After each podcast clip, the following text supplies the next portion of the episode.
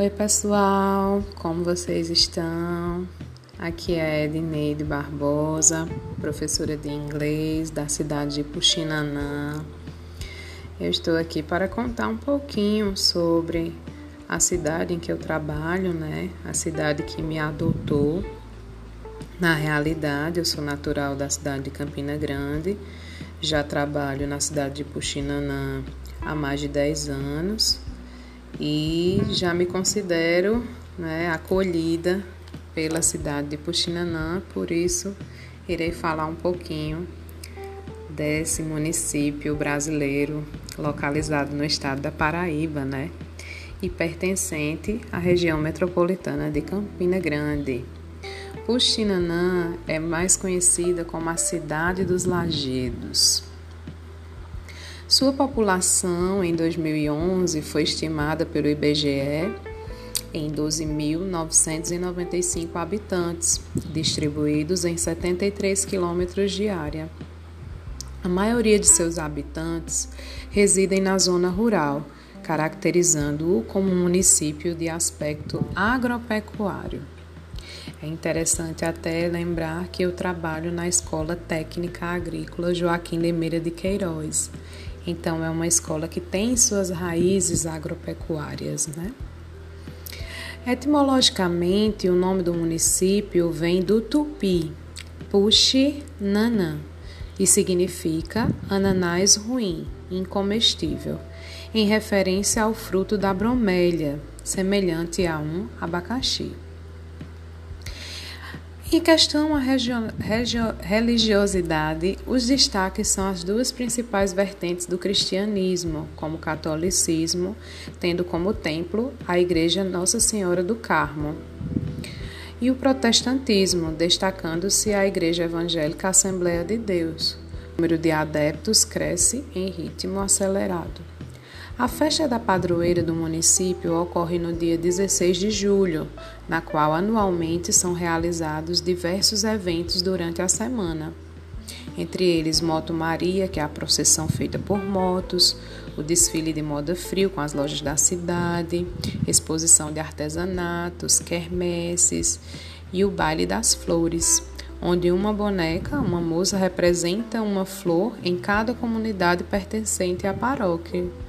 No encerramento, tem uma chuva de pétalas para Nossa Senhora do Carmo e uma procissão com a imagem da Santa por algumas ruas do município. O município desfruta de um comércio razoável, que permite o suprimento de necessidades fundamentais aos moradores, oferecendo-lhes uma qualidade de vida razoavelmente boa se comparada com cidades do mesmo porte e da mesma região. O município ele está incluído na área geográfica de abrangência do semiárido brasileiro, definida pelo Ministério da Integração Nacional em 2005. Para chegarmos à formação do atual município de Puxinanã, é preciso que antes seja mencionada a construção da barragem, que se situa hoje junto à sede municipal, pois a construção dessa barragem foi o ponto de partida para a ocupação e colonização da região. Através de autorização do governador João Suassuna, no ano de 1924, tiveram início as obras da barragem, que servia para abastecimento de água a, grande, a Campina Grande. Anteriormente já existiam no local algumas casas de propriedade de senhores, José Fidelis e Severino José de Melo, além de alguns sítios mais afastados, como os do senhor Antônio Gomes de Nascimento e da família Pereira, da qual o governo do estado adquiriu terreno para a construção do açude.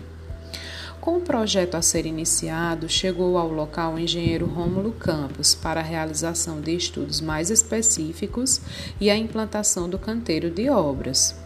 O terreno para a construção da igreja matriz do município foi doado por Antônio Gomes do Nascimento e começou a ser construída no ano de 1955.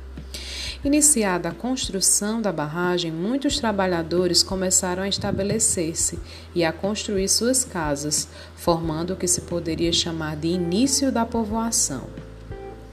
No dia 10 de dezembro de 1953, quando da criação do município de Pocinhos, Puxinanã, que pertencia a Campina Grande, passou a fazer parte administrativamente do recém-criado município. Com o desenvolvimento da povoação, muitos habitantes começaram a lutar pela emancipação política do povoado.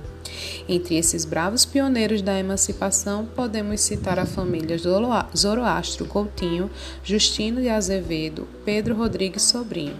Graças ao empenho de todos, a emancipação veio em 11 de dezembro de 1961, através da Lei número 2611.